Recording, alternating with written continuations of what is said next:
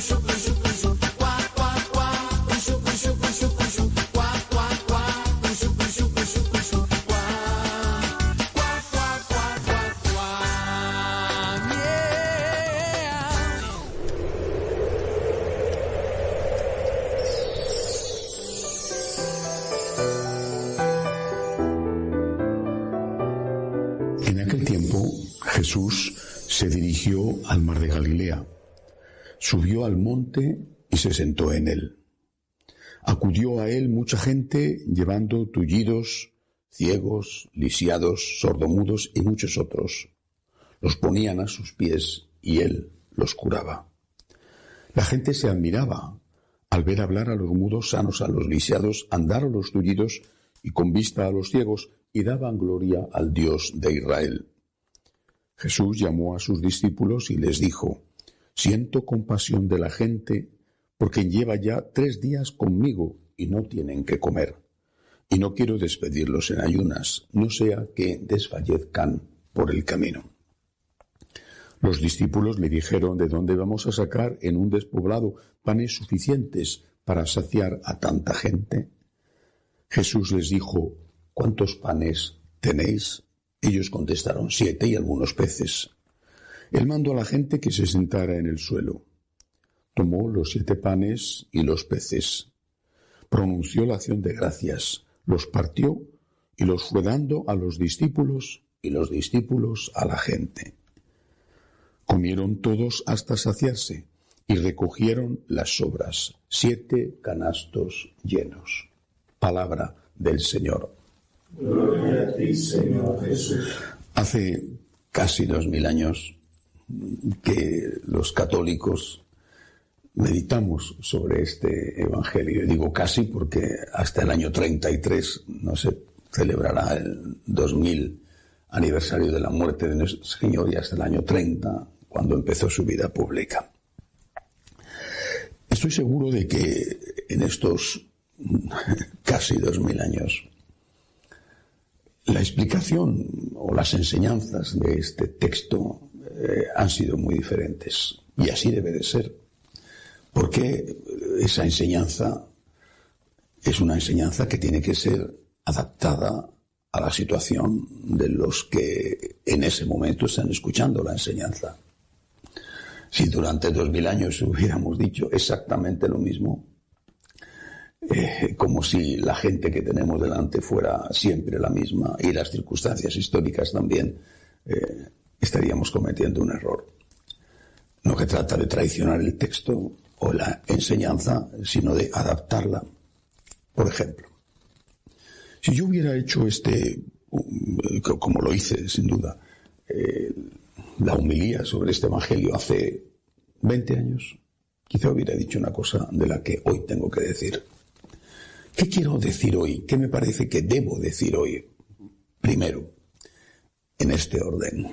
Primero, el sitio donde Jesús hace este milagro es la colina de las bienaventuranzas, un sitio bellísimo, es de los sitios más bonitos que se pueden visitar cuando se está en Israel. Y además donde tienes la, certeza de que lo que ven tus ojos es lo que veía Jesús, especialmente cuando estás metido en la barca en el lago. Aquellas colinas son iguales que las que veía Cristo. Estás viendo lo que Cristo vio. En esa colina de las bienaventuranzas se llama así porque allí fue donde nuestro Señor predicó las bienaventuranzas. Y después de predicar las bienaventuranzas hizo el milagro de la multiplicación de los panes y los peces.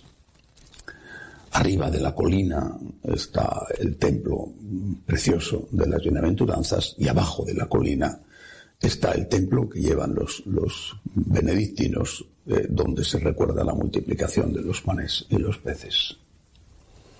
En este orden es como se produjeron las cosas. Primero, evangelización. Segundo, caridad. Primero, fe y esperanza. Segundo, amor. Si nosotros insistimos en el amor, en la caridad, en la compasión, en la solidaridad, que es como se llama ahora, si nosotros insistimos en eso, sin recordar que Cristo primero, primero, habló de Dios, evangelizó, nos enseñó quién era Dios, nos reveló el rostro íntimo de Dios, la Santísima Trinidad. Si nosotros no hablamos de Dios, no enseñamos a los hombres quién es Dios, en el fondo estamos tratando a los hombres, porque quizá no que estamos tratando así a nosotros mismos, como si los hombres fueran animales, nada más.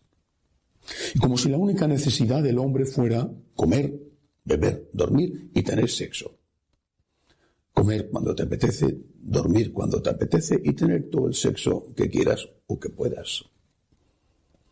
Ver al hombre así no tiene nada que ver con lo que el hombre es de verdad. Por eso, primero, evangelización. Segundo, caridad y compasión.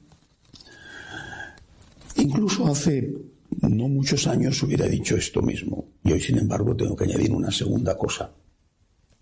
El milagro ocurrió.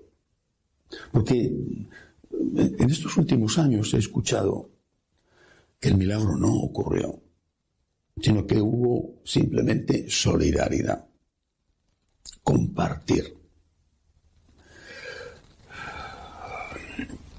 Qué difícil resulta seguir aceptando cosas que otros, por su radicalidad y su exageración, hacen difíciles de aceptar.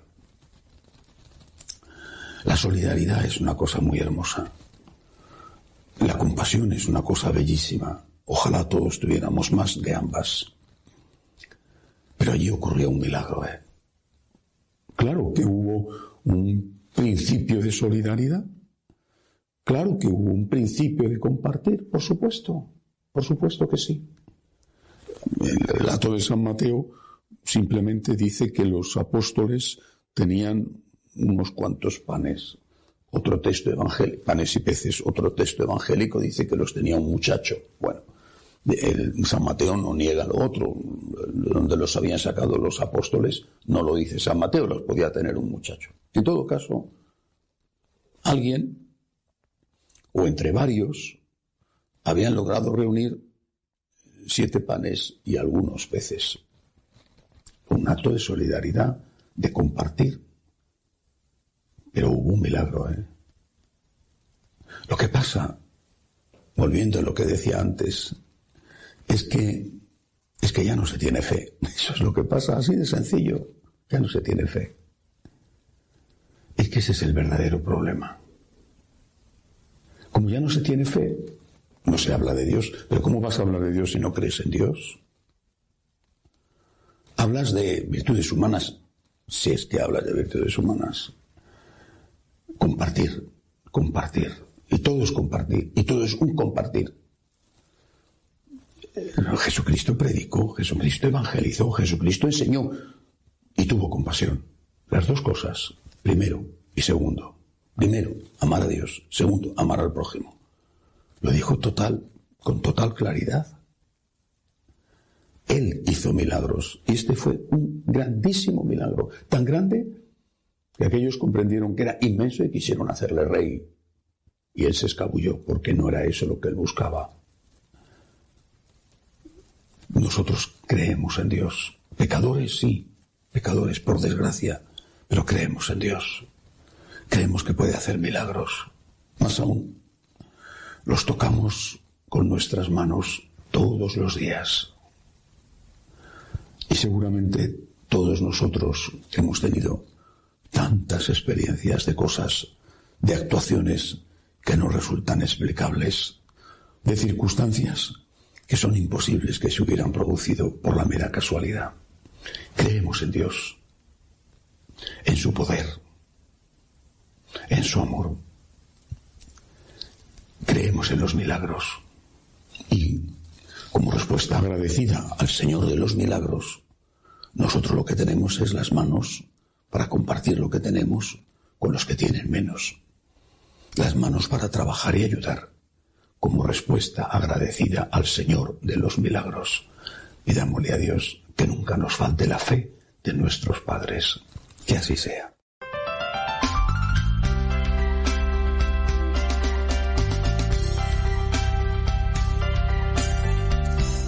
Escuchen bien este mensaje, es súper importante, es sobre un chino que se curó del coronavirus y que da consejos para que todos podamos salvarnos y salir de esto. Pero por favor escuchen bien y sigan bien estos consejos. 你好，这是我奶奶，这我是要这种，这我操的，这叫叫的叫的，啊，这我这的，就我这叫叫的就的，就这我叫我叫的，这我叫的就我这这好就这这叫啊。 人，谢谢，谢谢。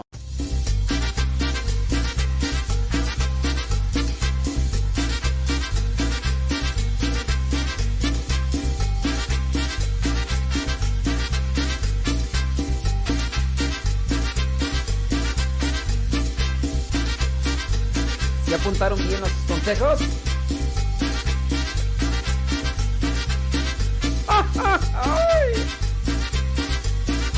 Encontré este beat y lo acomodé, dije, a ver, a ver si no lo registra ahí el el este el Facebook y me tumba. Sobre, sobre, sobre, saco.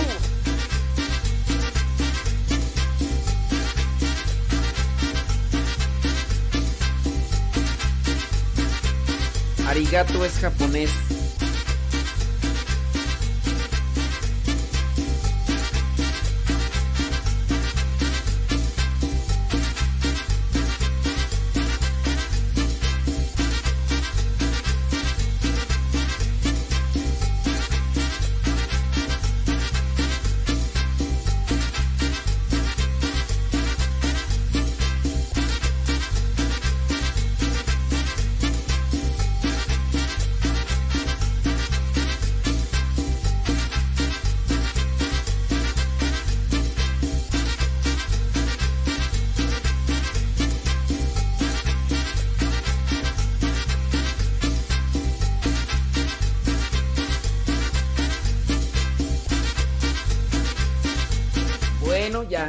La prueba. Ya ahí está la prueba. Ahí está la prueba. Vientos huracanados. Oiga, pues ya son 34 después de la hora. Hoy día 2 de diciembre. Diciembre sin ti me pasa la Ya no es noviembre, ¿eh?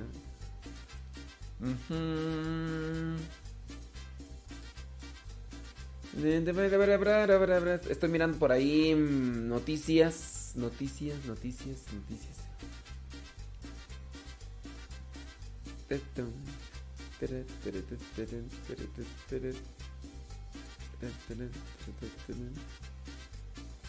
Sí, vámonos con una rolita, ¿no? Y después de... Mm, déjame probar esta otra canción. Espérame, dejan, es que tengo que probar ahorita las beats. Los pruebo una vez. Así también como las canciones que pongo. Por cierto, esa de. Esa que acaba de pasar de.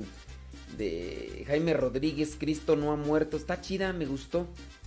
La voy a poner por aquí. Sí, la voy a poner por aquí.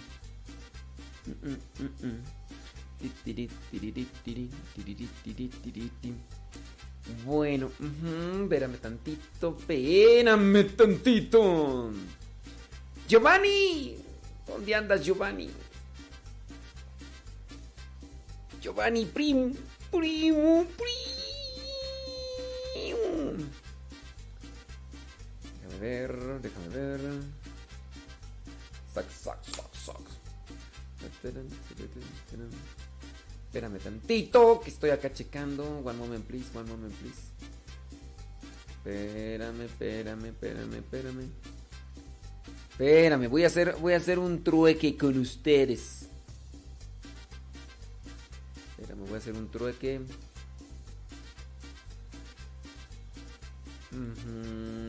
Dicen que ya no he hecho noticias con pilón. Sí, ya no he hecho. Bueno, miren, eh, hasta el momento ahí en, la página de Facebook Modesto Radio, en Modesto Radio, eh, son 21 compartidas.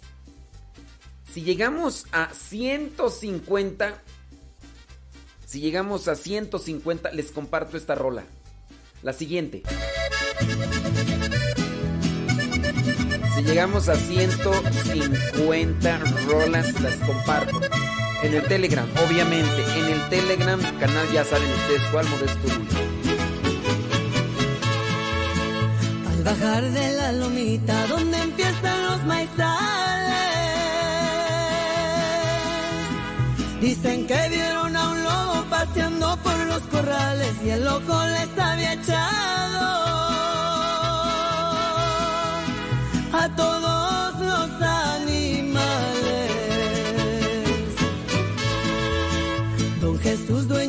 rancho, llamó a sus animalitos.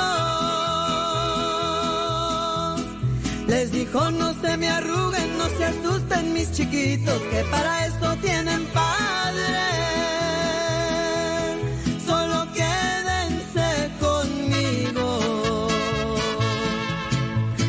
Chiva socarrona, más cerca que hacia ella misma, se salió de los corrales para visitar a una amiga, sabiendo que allá en el monte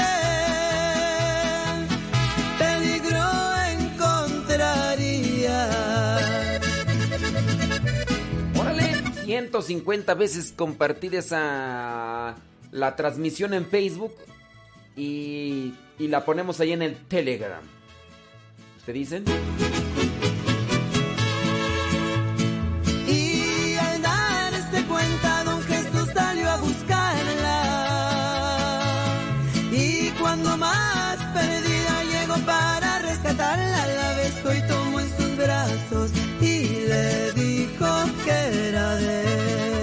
De él. Échenle, llevan 51, falta nada más 100. Así Bueno, también 99. ha sido la historia de mi vida.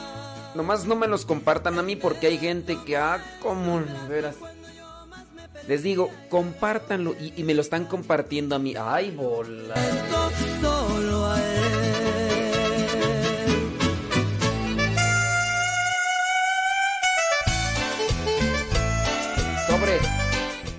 Si se llega a 150 veces compartida, menos que me lo compartan a mí porque, ah, cómo me da. Bueno. ¿Sale, vale? Órale. Ayer eh, compartimos una homilia con...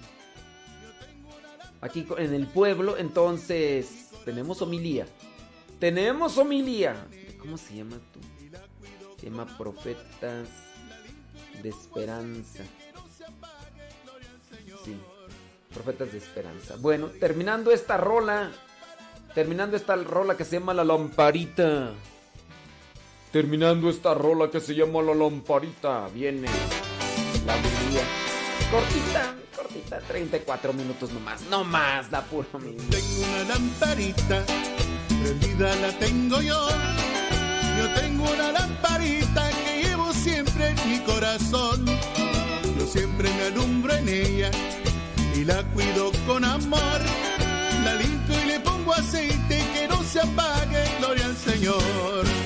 Quiera tu lamparita, es la palabra de Dios. No dejes que se te apague, llévala Échenle, ya van en tu corazón. 111.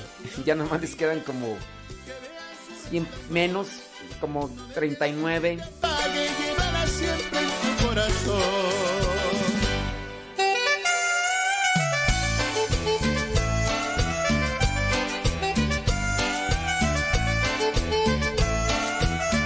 un Ya van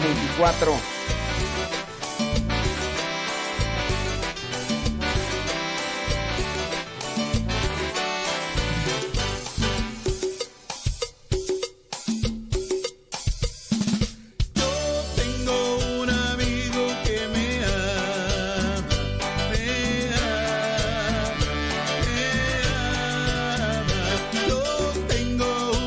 135.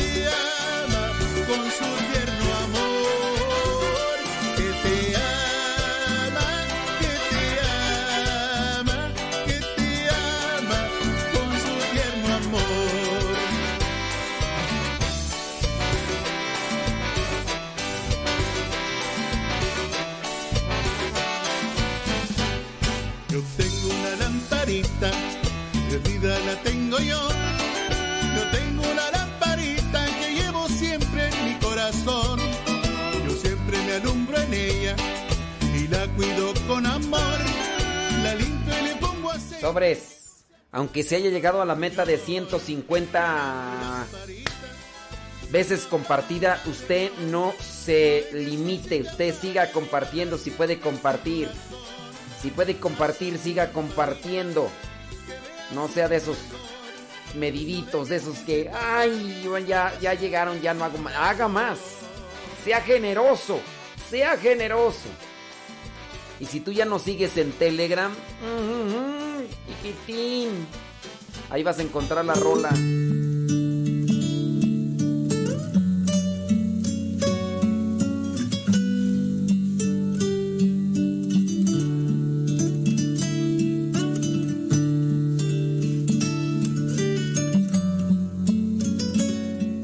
Bueno, vamos a tomar la primera lectura para ver si podemos hacer una reflexión, ver si lo logramos.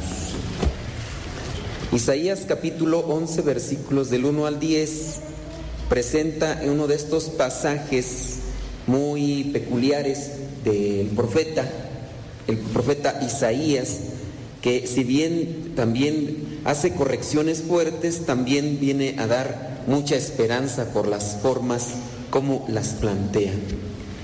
Eh, dentro de lo que vendría a ser una situación que regularmente a nosotros nos pasa, queremos nosotros a veces, a veces queremos ser constructivos y positivos y a veces queremos animar. No siempre, ¿verdad? Pero a veces sí. Cuando una persona está enferma y nos comparte que está enferma, pues nosotros tratamos de consolarle y tratamos de animarle. ¿Qué le decimos? No, hombre, no te preocupes, te vas a recuperar. Regularmente eso es lo que se dice. Eh, una persona no tiene trabajo y regularmente cuando nos lo comparten, pues nosotros también tratando de consolarle, de tranquilizarle, le decimos, no, no te preocupes, ya vas a ver que pronto vas a tener un buen trabajo. Esas son a veces ese tipo de frases que regularmente nosotros decimos, regularmente, no siempre. Habrá ahí quien trae algo en contra de la persona y cuando le está ahí diciendo, eh, estoy enfermo, ya ves, tú tienes la culpa, te vas a morir, pero cabezón, no hiciste caso. Y, y así, igual puede ser por cuestiones de trabajo. Ya ves, eh, Dios te castigó por andar haciendo estas cosas, pero tú tienes la culpa y ándate. Nosotros en ese momento pues tenemos a veces de ese tipo de impulsos y, lejos de ayudar, perjudicamos. En el caso, por ejemplo, de ustedes papás con sus hijos, cuando tienen una caída, una fractura en, la situación de su vida o un descalabro, ustedes regularmente cómo sobrellevan la situación. Uno de sus hijos tuvo un, tropiezo, el, del tipo que sea, en la escuela, o hizo algo que no debía, o chocó, o, hizo algo, pues analicemos cómo respondemos en el momento en el que nos dan a conocer eh, una situación trágica o difícil eh, de las personas que están a nuestro alrededor. Eh, papá, mamá, esto, ¿cómo, cómo respondo? Cosas pequeñas o cosas grandes, ¿cómo, ¿cuál es su impulso? Porque también nosotros debemos de, analizar en el sentido de que somos profetas, pero nos dejamos llevar por el enojo quizá, si a lo mejor le prestaron el carro y lo chocó, o a lo mejor en la escuela no le echó ganas, porque tú mirabas y le decías, ponte a estudiar y no estudió y reprobó y llegó, ¿qué crees? Reprobé. Y la colegiatura tan cara tanto que metimos en esto. Y ¿Cómo responde? ¿Cómo respondemos? ¿Verdad? Porque entre todo hay, puede ser también aquí, eh, a lo mejor en el contexto de la iglesia, que de repente uno deja un encargo y, de repente aquella persona que tenía el compromiso de realizar esto y, no lo hizo y, viene y lo dice y, y como respondemos. Ojalá y que seamos profetas de Dios, que alentemos, que, que demos confianza y que demos esperanza. no sé, a veces escuchan cosas muy crudas, muy fuertes y hasta dolorosas. La muchachita no se cuidó o no puso atención y salió embarazada. Y a veces tiene miedo de enfrentar al papá o a la mamá para decirle, eh, esto pasó. Y, tiene miedo, ¿por qué? Porque pues ya en otras cosas, a lo mejor más pequeñas, le ha ido como en feria. Y entonces ahora ni cómo decirle esto todavía con una gravedad muy grande, ni cómo decirle. Nosotros a veces podemos llevar a, que la gente cometa todavía pecados más graves. ¿Qué podría cruzarle en la mente a una muchachita que salió embarazada y que tiene este tipo de confrontaciones con los papás demasiado álgidos o agudos o estrepitosos? La muchachita pudiera pensar en un pecado grave, más grave todavía. Si bien es un pecado el andar ahí haciendo este tipo de cosas, pero ¿a qué le podría uno orillar a la, muchachita? Pues a pensar en acabar con la vida de aquella criatura que no tiene ninguna culpa, no tiene absolutamente nada que ver en esta situación. Entonces, ojalá y analicemos que el profeta tiene que dar esperanza, el profeta tiene que ayudar, tiene sí que corregir, tiene que acomodar las cosas, pero estamos llamados a dar esperanza y dar ánimos. Y para eso pues hay que estar sintonizados con Dios. Eh, esto se los comparto porque hay una situación que se está dando en el tiempo en el que el profeta Isaías comenta esto. Si bien nosotros a partir del versículo 1 hasta el versículo 10 encontramos un discurso de esperanza. Vamos a ver el versículo 1. Dice, de ese tronco que es Jesé sale un retoño. Un retoño brota de sus raíces. El Espíritu del Señor estará continuamente sobre él y le dará sabiduría, inteligencia, prudencia, fuerza, conocimiento y temor del Señor. Él no juzgará por la sola apariencia. Y hace una descripción, ¿no? De cómo será aquel que vendrá, dice, de el retoño que brotará de las raíces. Más adelante dice, en el versículo 4, juzgará con justicia a los débiles, defenderá los derechos de los pobres del país, sus palabras serán como una vara para castigar al violento, y con el soplo de su boca hará morir al malvado, siempre irá revestido de justicia y verdad. Entonces el lobo y el cordero vivirán en paz, el tigre y el cabrito descansarán juntos, el becerro, el león. El profeta está anunciando días de prosperidad, días de paz, días de esperanza, donde aquellas cosas que para nosotros pudieran hacer pudieran ser incompatibles, como por ejemplo la convivencia de un lobo con un cordero, de un tigre con un cabrito, eh, del becerro y el león, pues eso eh, naturalmente no se va a dar. No, no es que ya el león va a ser, eh, ¿cómo le llaman de estos que comen hierba? Herbívoros, no, no va a ser herbívoro, ya iba a decir vegetariano, pero no, no va a ser herbívoro, el león, el oso no van a ser herbívoros, no, ellos no, no va a pasar. Pero eh, el profeta utiliza estas formas para dar esperanza y dar tranquilidad a un pueblo que está siendo realmente sacudido. Y está siendo sacudido por su culpa, porque el pueblo de Israel ha sido mm, desobediente, el pueblo de Israel no ha cumplido con aquella promesa que hizo para con Dios. ¿Y qué está sucediendo? Ustedes pueden revisar el capítulo 10, donde ya empieza a describir cómo los asirios están atacando al pueblo de Israel. Y entonces vendrá incluso hasta un destierro. Eh, pueblos enemigos del pueblo de Dios comenzarán a atacarlo y prácticamente les darán una paleada, pero grande. E, el, profeta como tal no viene a decirles al pueblo de Israel, eso les pasa por tarugos, por mensos, y más te mereces, y vas a ver, yo también te voy a dar. El profeta no hace eso, como a veces pasa, ¿verdad?, con los papás, que cometimos un error y luego que nos dicen, te lo dije, y vente para acá porque te voy a poner ya también para que se te quite. No, a veces llevados por el enojo quizá los papás, cuando uno recuerda esos chirrionazos que le pegaban a uno por andar haciendo cosas y que de repente uno se caía y, quedaba uno ahí chichi todo torcido y llegaba toda la mamá y sacaba la chancla y nos daba unos buenos porque, y te lo dije que no te subieras, ¿para qué se Y órale, no hombre, hasta se le quitaba uno el dolor y se uno corriendo porque estaba más duro el asunto. Pero el profeta no se porta así.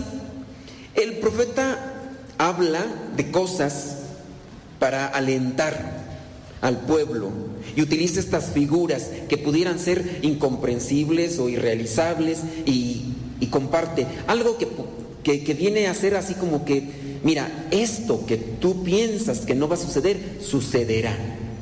Y no es que Dios no tenga poder para hacer que el, león sea herbívoro, no, Dios tiene poder para hacer eso, pero no se está refiriendo solamente a una forma literal o, como podría ser aquí así, natural, que, cambien las, el orden natural de las cosas, no, está hablando de lo que es capaz de hacer Dios cuando mm, pareciera ser que para nosotros ya no hay esperanza, cuando las cosas ya no tienen remedio, que las cosas eh, ya no tienen una solución y, viene Dios y nos dice, hay solución, hay esperanza, solamente hay que mantenerse firme en el camino de la rectitud, de la lealtad, del compromiso y Dios vendrá a salvarte. Y esa es la promesa que Dios estará presentando a través de este profeta y sin duda aquí a quien se está refiriendo es a Jesús. Se estará anunciando de una forma así como metafóricamente de las cosas. Veamos por ejemplo el versículo 7. La vaca y la osa serán amigas y sus criadas descansarán juntas. El león comerá pasto como el buey llamero. El niño podrá jugar en el hoyo de la cobra. Mm, atrévete. Podrá meterla. Pero hay, veces eh, juegan con nosotros los, algunas personas porque hemos visto, yo no sé si ustedes han visto, a un chiquillo, una niña, niño, no sé qué es, eh, porque está morrillo así y está encima como de un tapete y, está una cobra y la cobra pues ya saben cómo se levanta y, la chiquilla o el chiquillo abraza a la cobra y, la cobra se le avienta y, dicen, ay, no le pasa nada. Y pues no falta, ¿verdad? ay, milagro. Dios ya empezó a manifestarse, ahí está el primer milagro. Me digo, sí, pero díganle que a la cobra le quitaron los colmillos. Que díganles que que, le quitaron los colmillos y que por eso la cobra muerde, pero no puede inyectar nada de veneno. Eso es lo único que no dicen. a veces nosotros malinterpretamos y distorsionamos la palabra. Pasó en Estados Unidos, pasó en Argentina, pasó mm, en Perú, creo, en varios lugares donde algunos pastores evangélicos, para tratar de eh, hacer que la gente no se duerma, agarraban serpientes de cascabel y las agarraban en sus manos. a la vez que estaban predicando, decían, el Señor tiene poder, el Señor me va a librar. Y agarraban las serpientes de cascabel y se las pasaban de una mano a otra. Y pues ándenes, pues que las serpientes mordieron a, los pastores y dos o tres de ellos han muerto de, porque los mordió la, la serpiente de cascabel. Otro de ellos Em, esto fue, no me acuerdo en qué, país, eh, otro de ellos se metió a un zoológico donde están un león y una leona, se metió y empieza ahí a hablarles de la palabra de Dios. Dice, así como libró al profeta Daniel, a mí también me va a librar.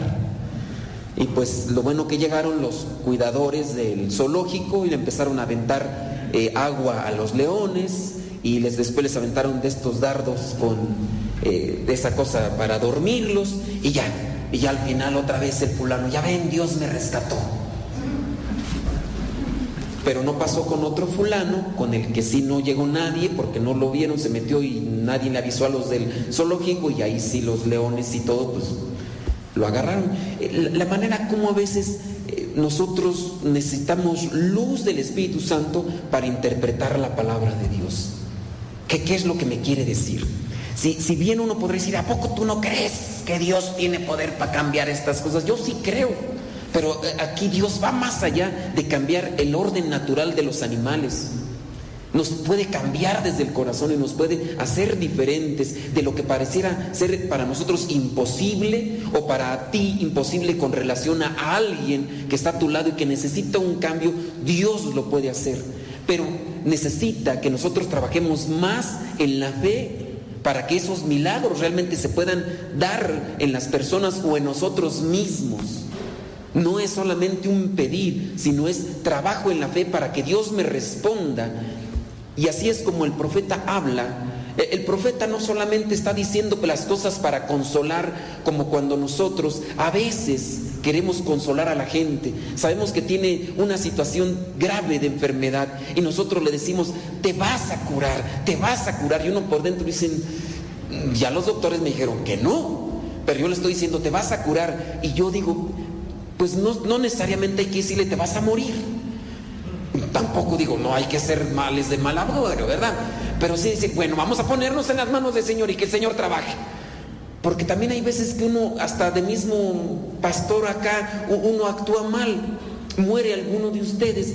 Y yo a veces, hay algunos pastores o algunos sacerdotes que por, él, por quererlos consolar a ustedes, que, son dolientes, uno a veces les dice, no te preocupes, ya están en el cielo y celebrándole misa. Digo, pues si ya están en el cielo, ¿para qué le celebras misa? Ya los que están en el cielo ya no necesitan misa. Y uno a veces también comete ese tipo de, de arrebatos por querer consolar.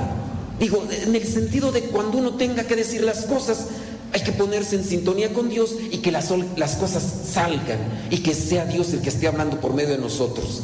Pero sí también hay que estar en esa sintonía para no estar dando falsas esperanzas, porque también eso, en eso uno destruye la fe cuando uno dice las cosas, cuando no está uno conectado con Dios y uno da esperanzas, cuando en realidad no es lo que Dios te está diciendo que le digas. Y uno puede decirle a la, no sé, se me ocurre, eh, uno puede acercarse con un muchachito y su mamá enferma y uno puede decirle, no te preocupes, el Señor la va a salvar. Y si de repente la mamá muere, el chamaquito va a quedar entonces dice, tú eres un mentiroso, tú me dijiste, me dijiste que el Señor la iba a curar. Y entonces uno podría cometer ese tipo de, de absurdos.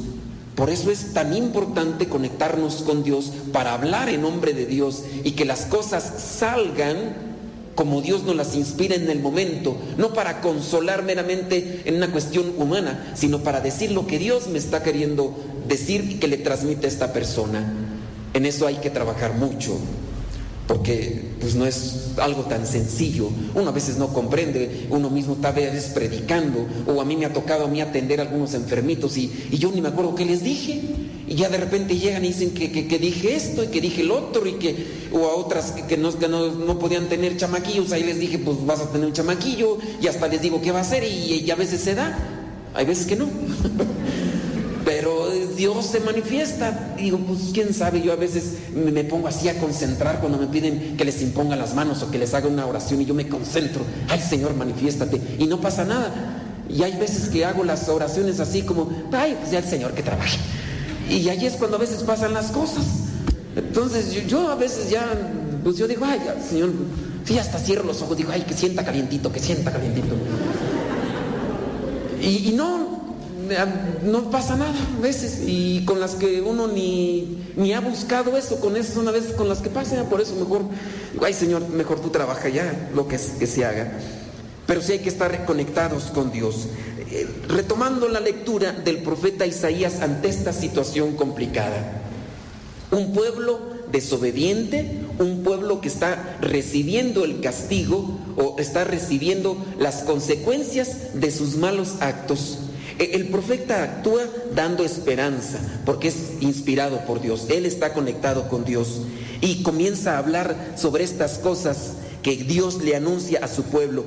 Ellos las mm, van a ver, mm, quizá no, pero el Señor siempre cumple, no es como nosotros. Nosotros prometemos y decimos cosas. El viejo fue infiel o el viejo fue agarrado en la maroma, con las manos en la masa. Y el viejo entonces ya para querer tranquilizar a la esposa le promete un montón de cosas y a veces no se cumplen. ¿Y por qué no se cumplen? Porque nada más las prometió, pero no se esforzó por cumplirlas. Y, pero Dios no es así. Dios lo que promete, lo cumple. Él tiene su tiempo, Él tiene su manera, Él tiene su forma de cumplir las cosas. Uno a veces quisiera que fueran en el momento, pero Dios tiene su momento. Y, y Dios está prometiendo esto por medio del profeta. Dice ya, por ejemplo, en el versículo 9, en todo mi monte santo no habrá quien haga, no habrá quien haga ningún daño, porque así como el agua llena el mar, así el conocimiento del Señor llenará todo el, el país. Aquí está anunciando ya pues que e, esta situación que, que están recibiendo el pueblo de Israel por parte de los asirios no va a estar. Es más, ya no va a tener a alguien como tal enemigo. Y en el versículo 10, en ese tiempo el retoño de esta raíz, que es Jesé, se levantará como una señal para los pueblos. Las naciones irán en su busca y el sitio en que esté será glorioso. Eh, el profeta está anunciando algo que a lo mejor igual los del pueblo de Israel no lo entienden, pero el Señor se manifestará con todas estas cosas que a lo mejor ellos ven solamente con los ojos humanos, pero que van más allá de lo que vendría a ser este contexto natural. Ahora, eh, conectando esta primera lectura con el Evangelio, si nos vamos al Evangelio, en Lucas capítulo 10, versículo 21, aquí también encontramos una situación de alegría por parte de Jesús. Dice, en, el, en aquel momento Jesús, lleno de alegría, por el Espíritu Santo, dijo, te alabo Padre, Señor del cielo y de la tierra, porque has mostrado a los sencillos las cosas que escondiste de los sabios y entendidos. Jesús estremece de alegría. Sabemos el contexto. Están regresando estos 72 misioneros que fueron enviados de dos en dos a anunciar la buena nueva. Y entonces han llegado con Jesús y ya empiezan ahí a decirle a Jesús todas aquellas cosas que hicieron y que vieron con sus propios ojos. Y Jesús se alegra, porque estas cosas las está viendo no gente que está en el templo, conocedora de, de la palabra, o aquellos que son los fariseos o los maestros de la ley. No, es, es gente sencilla que a lo mejor ni sabían leer a lo mejor ni tenían mucho conocimiento, algunos de ellos pescadores, otros a lo mejor carpinteros, otros agricultores, otros a lo mejor eran unos flojos. Pero Dios los agarró y hizo de ellos instrumentos de la buena nueva. Y allí estamos nosotros. Cuando el Señor a nosotros nos toca, nos llama y nosotros somos dóciles a su palabra, y nosotros podemos ser esos instrumentos de la buena nueva, anunciadores de la buena nueva. ¿Qué necesitamos entonces para ser profetas del Señor? Humildad. Necesitamos disposición, docilidad, generosidad.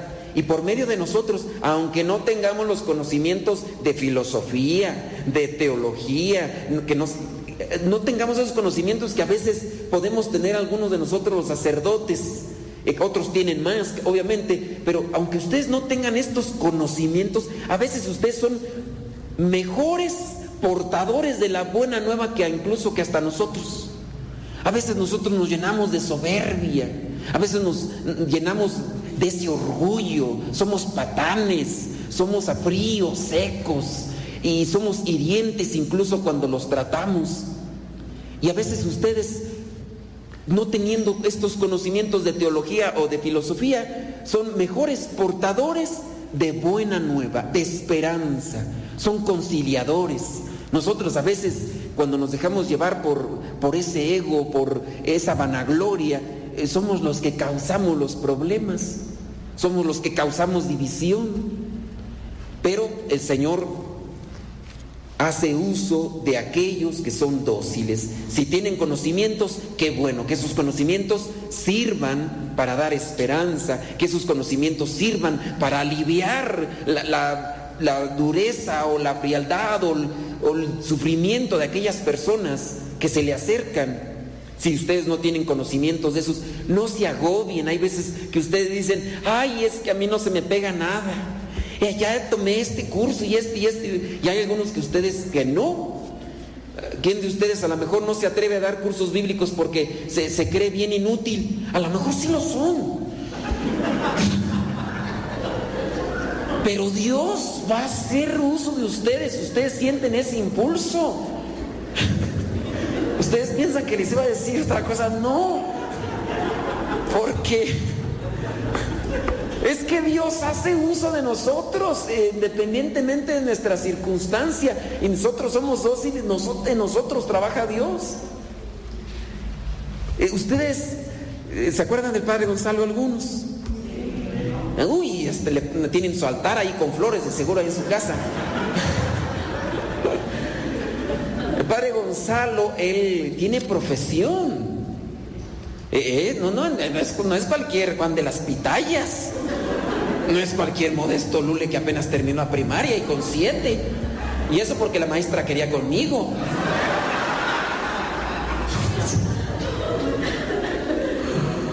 No, no, no, el padre Gonzalo, el padre Gonzalo. Profesionista. Es más, él no tuvo ni que, hacer, ¿cómo le llaman esa cosa que hacen al final? ¿Tesis o qué? Él no, él, él sacó esa calificación que dijeron, esa calificación del grado de perfecto, chipocludo, órale. Bueno, ustedes ya saben cuál, yo no sé qué cosas son las que les dan ahí, pero él no hizo eso porque ya con su calificación dijeron el chipocludo de los chipocludos. Y son poquitos los que alcanzan ese nivel. Entonces ustedes ya saben quién es el padre Gonzalo, o sea, no es cualquier modestillo lule, no, no, no.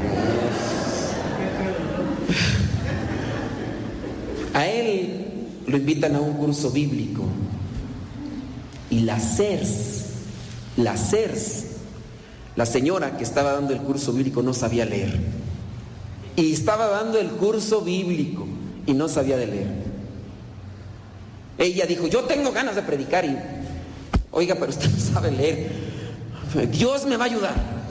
Y si no, ayuden ustedes inútiles. Y pues sí, los inútiles, los que sí sabían leer, pero que no se aventaban, eran los que le ayudaban. Ella daba el curso bíblico y otras personas eran las que le decían, hermana, ahí le va, este es el pasaje que toca hoy. Y entonces lo decían y la señora echaba la interpretación. A mí el Señor me dice esto con esto y esto y esto. Y el padre Gonzalo ahí la tiene. La señora con el paso del tiempo y estar dando los cursos bíblicos aprendió a leer y después también escribir. Y creo que la señora todavía ahí, esa señora creo que sí tiene en un altar al padre Gonzalo. Porque dice, uno de mis muchachos es padre. Y pues el padre Gonzalo ahora se dice, la que me dio el curso no sabía leer.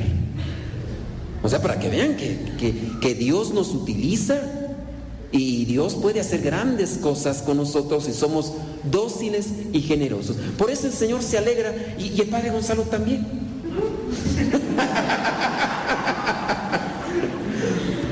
Porque por medio de aquella mujer, no sé si esté casada, no sé, pero por medio de aquella mujer, Dios le habló al padre Gonzalo. El padre Gonzalo tenía su profesión, él pensaba hacer su despacho con un amigo que tenía ahí, compañero, ya se pensaba casar. El padre Gonzalo tenía la novia y, uff, ya planes y todo. Pero el Señor llegó y dijo: Esos son tus planes, chiquitito. Los míos son estos.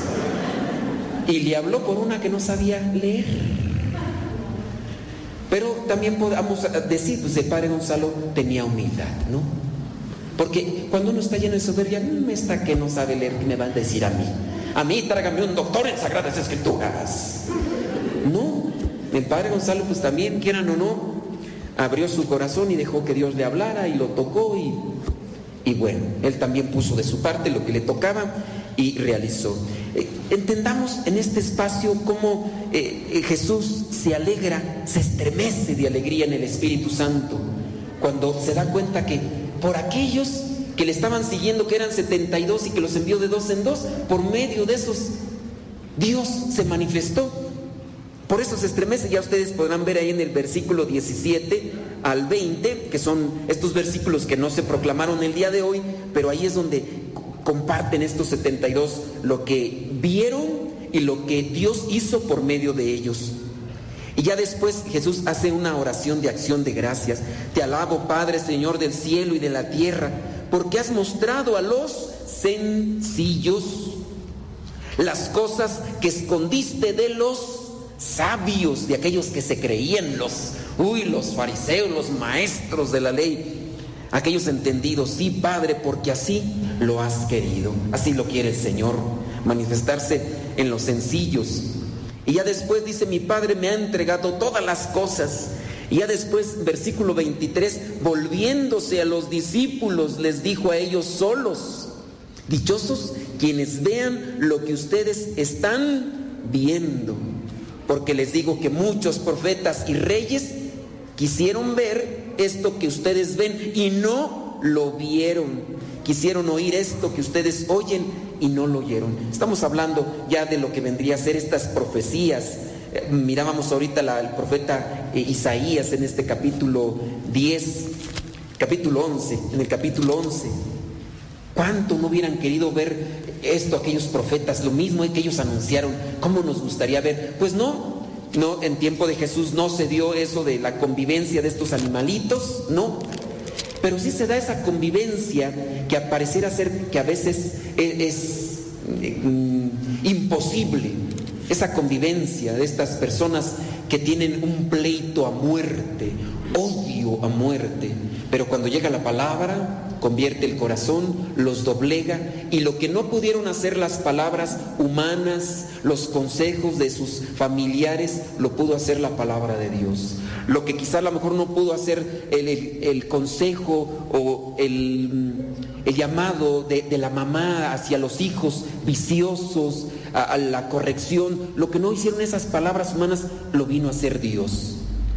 Por ahí de vez en cuando a veces llegan algunas señoras a las casas de formación y ven a las hijas que están en este proceso de formación y algunas de ellas manifiestan su asombro y les dicen, mira nada más.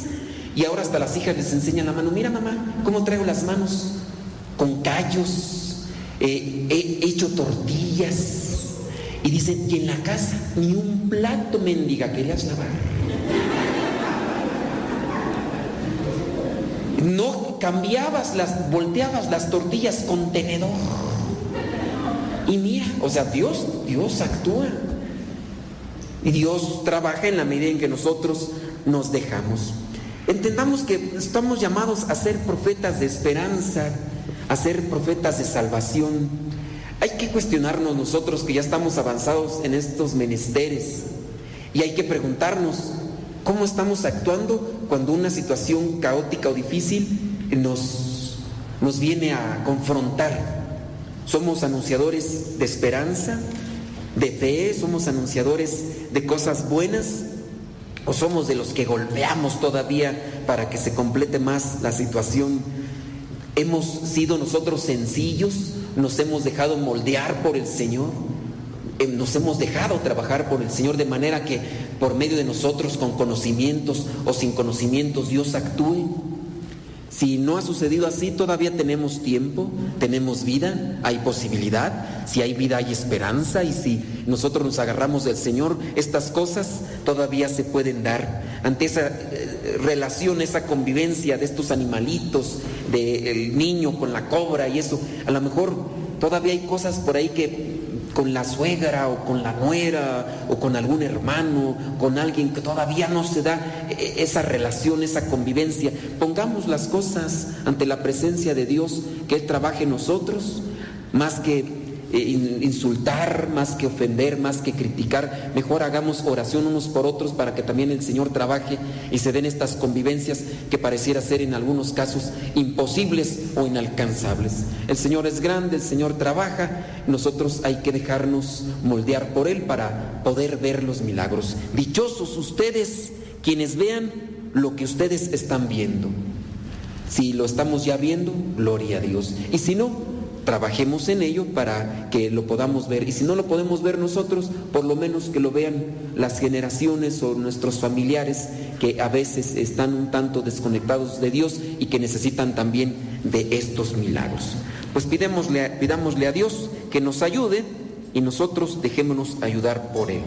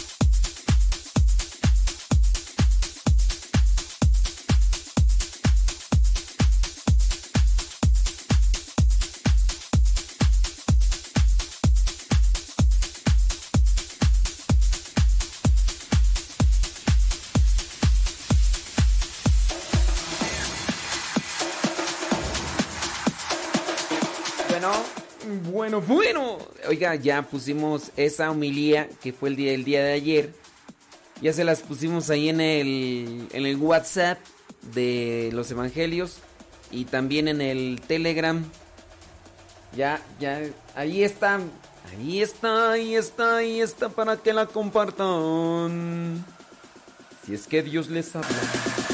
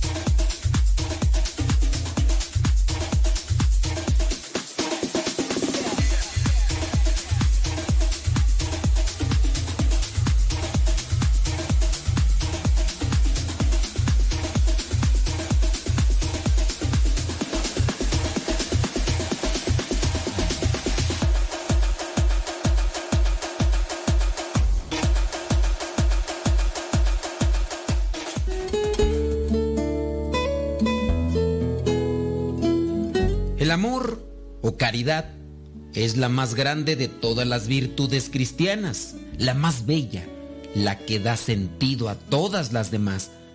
Dice el Nuevo Testamento que sin el amor, las demás virtudes, incluso la fe, son nada. El Papa Benedicto XVI afirma que en el fondo el amor es la única luz que ilumina constantemente a un mundo oscuro y nos da la fuerza necesaria para vivir y actuar. El amor es una unión afectiva del corazón que te permite estar como abrazado de Dios, dejándote amar por Él y depositando en Él tu afecto. Al mismo tiempo, abre el corazón para que te consideres una sola cosa con los demás, sufriendo con los que sufren y gozando con los que están alegres. El amor rompe las paredes del yo, de manera que ya no vivas solo para ti mismo y te entregues a dar y recibir, aunque no tengas ganas, aunque no estés en las mejores condiciones, aunque aquel que necesita tu ayuda no te agrade demasiado. Jesús proponía hacer crecer el amor para que sea una entrega hasta el fin. Él dijo, este es mi mandamiento, que se amen unos a otros como yo los he amado. Es decir, hasta dar la vida. Inténtalo, pero ante todo recuerda, pídele a Dios que te dé ese don y tú encárgate de cultivarlo día a día.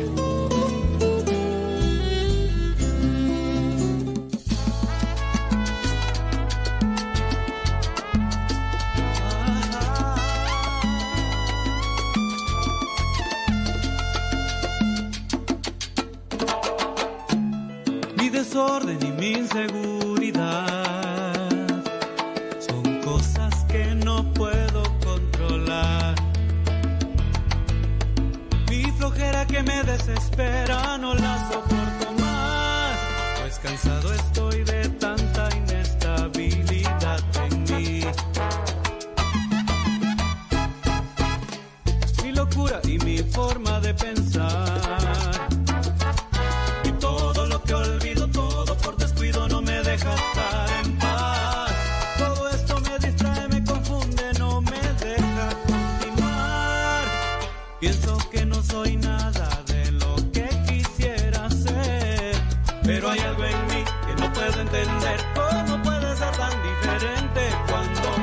perfect.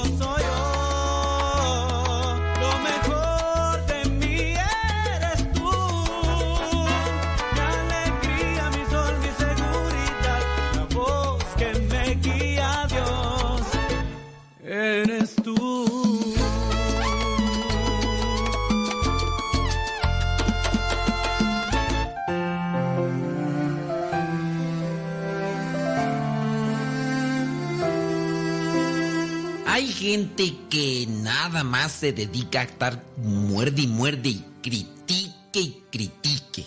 Y hay algunos que nos critican a los cristianos católicos porque tenemos una corona de adviento. Y, en fin, no vamos a estar dando respuesta a toda la crítica que se pueda lanzar en contra de costumbres. Costumbres que ayudan a crecer en la fe. El caso de la corona de Adviento.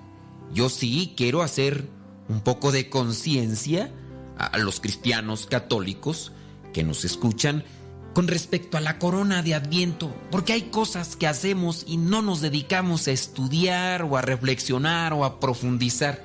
Vamos a hablar un poquito sobre la corona de Adviento. Esta corona de Adviento es una costumbre que viene a nacer allá en Europa. Y van a decir ustedes, ¿y si nació en Europa, qué tenemos que estarla trayendo hacia México o trayendo hacia nuestros lugares, eh, a Occidente? Pues son tradiciones que iluminan la fe, que ayudan a la fe. Así como hay tradiciones que alejan de la fe, hay que tener cuidado porque son tradiciones populares en ocasiones, cuestiones culturales. También hay que aprovechar enriquecernos y apegarnos a tradiciones que pueden ayudar a crecer en la fe. El caso de la corona de Adviento es una costumbre nacida en Europa y que se hace popular, pero ¿por qué tenemos la corona? ¿Por qué ponerle velas?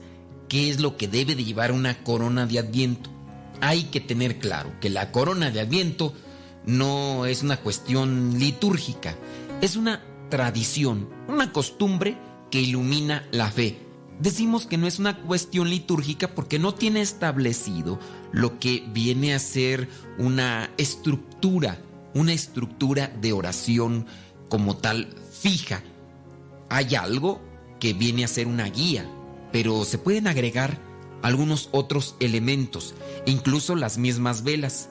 Ciertamente son cuatro semanas y deben de tener las cuatro velas, pero hay personas que le ponen cinco, no porque le pongan cinco ya están cometiendo un pecado, sino que es algo que le agregan. Algunos le ponen de diferentes colores. Nosotros referimos a que se utilicen tres velas de color morado y solamente una de color rosa. Pero es una tradición, algo que ilumina la fe. Digo, siempre hay gente criticona y va a decir, yo no recurro a esas cosas para iluminar la fe, yo recurro a la palabra de Dios. Está bien, pues recurre a la palabra de Dios. Si esto a ti no te afecta y no te aleja de Dios, pues recurrir a esto y te ayuda es un elemento, así como también viene a ser el arbolito de Navidad, que también viene a ser una tradición de Europa, también viene a alegrar los hogares, a dar un significado al tiempo de Adviento y de Navidad, también la corona de Adviento. La palabra Adviento quiere decir venida, es el tiempo en el que nos preparamos para la llegada del Señor. La corona de Adviento tiene su origen allá con los germanos. ¿De dónde son los germanos? Te vas a preguntar. De Alemania, Germania, que consistía esta tradición en recolectar coronas de ramas verdes y encendían fuegos como señal de esperanza en la venida de la primavera. Ay, entonces eso no tiene que ver nada absolutamente con Cristo. Sí, porque la venida de la primavera también es un signo de esperanza.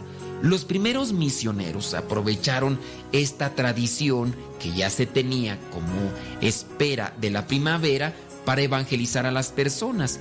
Hay que darle otro sentido. No, yo no voy a utilizar esas cosas que ya se utilizaban con los paganos. Si bien queremos hacer nosotros esto, habrá muchas cosas que están relacionadas con costumbres paganas. Por ejemplo, si tú te saludas de mano con otro, esta era una tradición pagana que tenía un significado y una intención. Entre las divinidades de aquellos tiempos y las creencias, eso era como pasarse energía o pasarse fuerza. Nosotros hoy muy bien sabemos que al hacer eso, el saludar por ejemplo de mano, no estamos pasando ninguna energía, ninguna fuerza. Te saludo con la mano, tú me das también la mano, las estrechamos y en este caso lo hago como con un sentido de gratitud, de amistad. No estoy en ninguna manera conectado y así otras cosas más. Bueno, los primeros misioneros aprovecharon de estas costumbres que tenían en Alemania y ya para el siglo XVI, tanto los católicos como los protestantes alemanes, ten presente que para el siglo XVI ya se había salido Martín Lutero de la Iglesia Católica, entonces él, al ser el padre de los protestantes, tanto ellos como los cristianos católicos habían adoptado este signo que era con esperanza de la venida de la primavera para darle otro sentido, el sentido cristiano. Se utilizaba este símbolo para celebrar la esperanza o la espera en el Salvador, es decir, en Jesús. Aquellas costumbres reflejaban la esperanza en la primavera, en lo que era algo bueno para ellos, pues qué mejor que estar en la espera del Salvador. Jesús es la luz que ha venido al mundo, es la esperanza, la verdadera esperanza para los hombres y que está en nosotros y que vendrá con gloria. Hablando de las velas que se ponen en la corona de Adviento, tienen un significado muy especial. Anticipan la venida de la luz en Navidad. La luz en Navidad es Jesucristo. Se utilizan cuatro velas.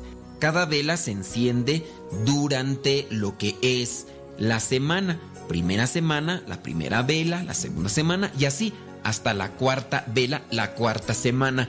Nosotros mencionaba sobre los colores, se utilizan tres moradas y una color rosa, porque el tercer domingo de Adviento nosotros le llamamos el domingo de Gaudete y es el domingo de la alegría.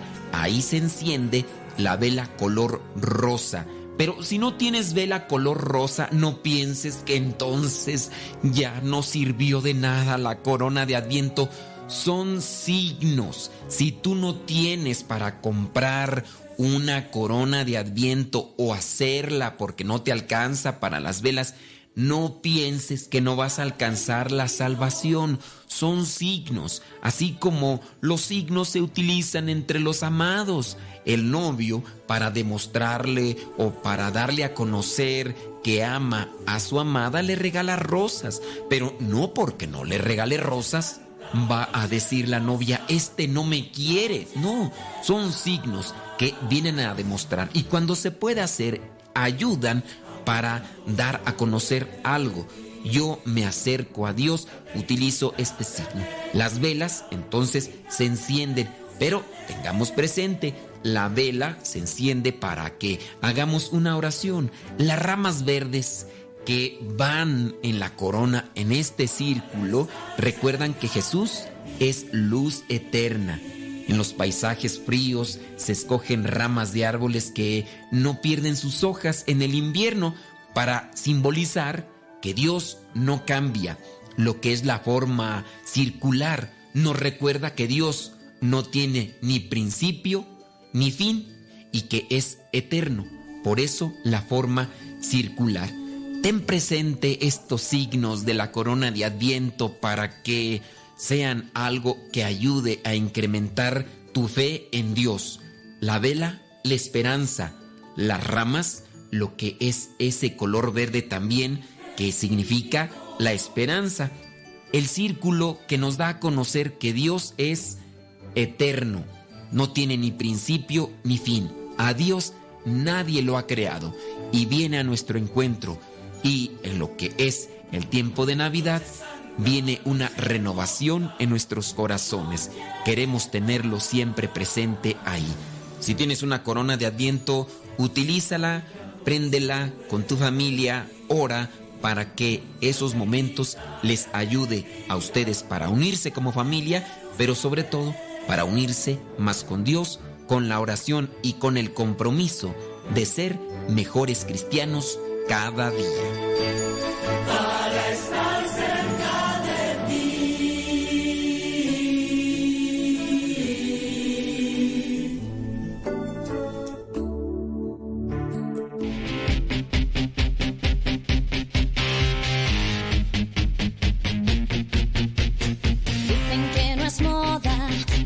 Esta historia del amor a la cruz y a Jesús. Dicen que no entienden a esa gente que es feliz así por él y para ti y que no comprenden que la oración es el motor que a mí me empuja a seguir, que soy un bicho. Esta rola la cantan unas monjitas. No se llaman siervas, no. Esta comunidad se llamaba Consagradas Miguelinas. Consagradas Miguelinas, españolas ellas. Y bueno, sacaron dos discos, nos los enviaron desde España. Eh, tristemente la comunidad de ellas eh, se vio envuelta con los fundadores, que eran algunos laicos, se vio envuelta la comunidad en cierto tipo de, pues, de, problemas ahí amorales por parte de los, de los fundadores. Y la comunidad eh, se deshizo. La comunidad se deshizo, pero sí una eh, comunidad así mm, de puras religiosas. Eh, creo que se dedicaban a la cuestión contemplativa y se adentraron a la música y sacaron estos discos. Y, de hecho hasta nos mandaron un saludo, el- uno de los directores musicales nos mandó un saludo desde España y dice, bueno, quiero mandarles un saludo a los de México, México, México, que nos, este, que pues bueno, y nos están tocando allá en una estación de radio, dicen que muy famosa, Radio Sepa. Saludos hasta México y contentos de que nuestra música llegue hasta allá. Y pues ándale tú que tiempo después, pues ya, situaciones ahí difíciles y la comunidad se deshizo. Y todo esto, pues bueno, fue por, para corregir eh, algunos desvíos. Bueno, bueno, son 44 después de la hora. Ya nos vamos a nuestra oración. Vamos a ir a rezar sexta. Cuídense. Cuídense. Al ratito regresamos con el programa Evangelizar sin tregua en 15 minutos más. No remo para el mismo lado que dicen que debo seguir. Tengo mar adentro y tan contento mientras sea Dios mi mástil y mi viento. La estrella de los mares, inmaculada madre que sí y por ella sigo